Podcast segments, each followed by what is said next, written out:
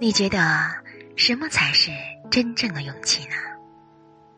今天呢，我来朗读爱默生写的这篇《勇气》节选，朗读 c h e r i t 老师。人们往往以为勇气是寻常而平凡的，然而事实证明，它是罕见而可敬的，因为。懦弱是人类的本性。由于我们是在安宁中成长起来的，所以很少会面临那种需要勇气的时候。这就好比一个从未经历过激烈场面的柔弱的男孩，却忽然要面临刺刀或者其他暴力的威胁，毫无疑问，他会感到胆怯和绝望。怯懦。会蒙蔽我们的双眼，令我们无法看到广阔的天空；而事实的鼓励却常能拨云见日。科尔律治在英国海军服役期间，有过这样一段轶事：十四岁那年，他随亚历山大伯爵远征，当身配步枪，列队袭击敌人的船只时。他害怕连膝盖都在不停的颤抖。他说：“就在我将要昏厥倒地的时候，伯爵抓住了我的手，轻声的对我说道：‘勇敢点儿，我的伙计，你很快就会恢复的。我第一次时也和你一样的害怕。’那简直就像是天使在同我说话。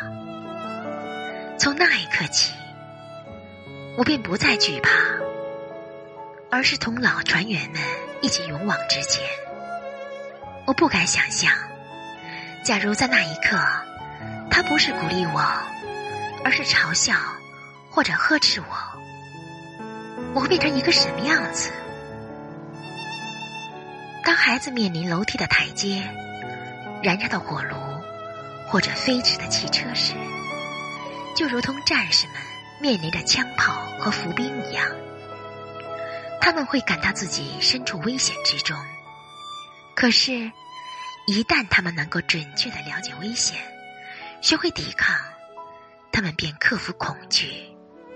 正如老练的马夫知道如何去平稳的驾驭马匹一样，当一个老练的士兵看到枪炮的火焰时，他便知道如何去躲避。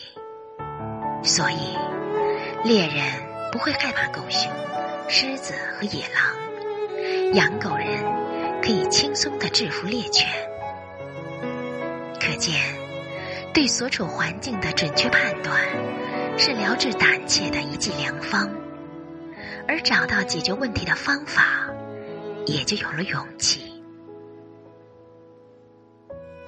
学生之所以会被一道数学题难倒，原因就在于。他没有掌握解决问题的方法，一旦领悟了其中的奥妙，他就会像阿基米德那样令人叹服不已。勇气还在于信念，要相信你的智力和精神并不亚于那些你所崇拜的人。很多时候，危险只是人们的幻想而已。那些不惧困难的人。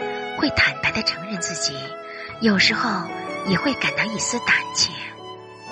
之所以胜利，是他相信自己的身体里潜伏着无穷的力量。这种力量能够使一位虔诚的教徒，在面对死亡的火焰时，仍能泰然自若的说道：“这是上帝为我特制的帽子。”